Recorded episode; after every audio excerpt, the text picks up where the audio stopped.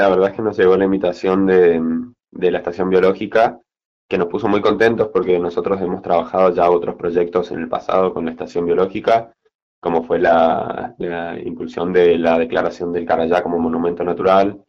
y, y otras cuestiones también de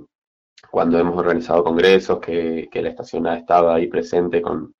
con sus profesionales que son muy capacitados para dar las charlas. Y bueno, y acá otra, nuevamente otra,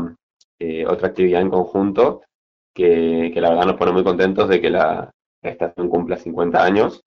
y, y, bueno, y formar parte de eso también, ¿no? Eh, contanos un poco específicamente qué van a estar haciendo ustedes, los chicos de Correntinos. Yo sé que en realidad el festival va a incluir un montón de cosas, ¿no? Caminatas, paseos, un poco de todo, pero ustedes van a llevar un stand específico, ¿no? Sí, nosotros vamos a participar de dos formas de, de lo que es el, el Festival Monocarayá. Eh, por una parte vamos a estar con el equipo de Correntinos, eh, vamos a tener un stand propio donde vamos a, estar recepcionando eh, lo que es, o sea, vamos a estar mostrando primero lo que, lo que hace Correntino con las distintas áreas que, que integran el grupo. Eh, también vamos a estar dando dos charlas, que en realidad nosotros le llamamos charlas, pero son como, tienen como un carácter más informal en el cual vamos a poder charlar con la gente y armar como, mes, como mateadas, digamos, eh, para hablar sobre ciertos temas. Nosotros puntualmente vamos a hablar eh, uno respecto a lo que es cambio climático y conservación de la diversidad biológica, y otro eh, ya lo que es eh, compostaje. Em, y bueno, y eso es lo que vamos a estar haciendo de, por parte de, Correntinos, a la par también de que vamos a estar participando con la Feria de Emprendedores Sustentables, que ya venimos realizando hace varios años. Eh, vamos a estar participando con 15 emprendedores de, de la red, que van a estar vendiendo productos de todo tipo. Van a vender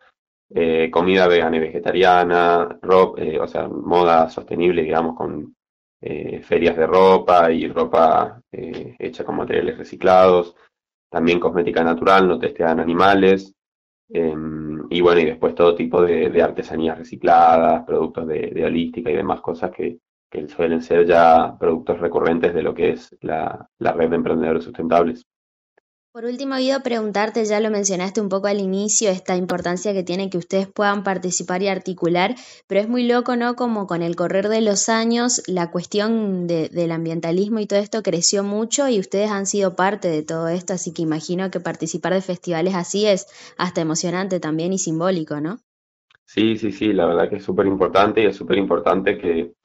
eh, que empiecen a abarcar espacios y que se empiece a tomar, a poner a la eh, a la agenda climática, a la agenda ecológica, en la, en la agenda eh, política, digamos, también. Eh, y por eso nos pone muy contentos que, que, podamos participar cada vez de más eventos y sobre todo este tipo de eventos. Y más aún, digo, eh, en, en, en, particular este evento porque, porque es un evento que nos pone muy contentos y que, como ya mencioné antes, tenemos muy buena relación con la estación biológica y, y nada, nos parece que es un momento como para celebrar que la estación cumple 50 años y, y no queríamos perdernos el, el, poder ser parte de eso también. Perfecto. Recordanos, por favor, cuándo va a ser la actividad y, y, horarios más o menos. Bien, la actividad va a ser el sábado 9 de septiembre y va, va a realizarse en el Parque Provincial Zacachetano y va a ser de 3 de la tarde a 7 de la tarde, todo ahí dentro de la estación biológica.